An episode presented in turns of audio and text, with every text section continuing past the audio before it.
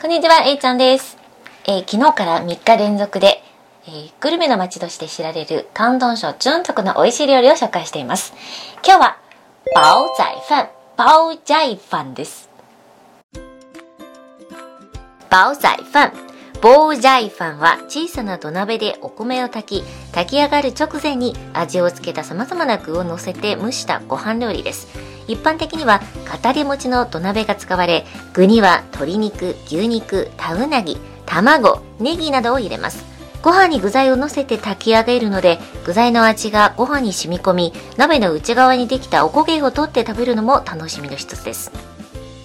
広東語では小さな土鍋がバオザイと呼ばれることからバオザイファン、ボージャイファンという名前が付けられました。広東料理の名物の一つで有名な専門店ではお昼の時間帯が過ぎても多くの人が食べに来るほどの人気料理です。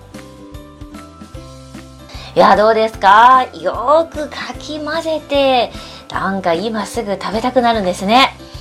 さてと明日どんな料理出てくるのかぜひチェックしてみてください。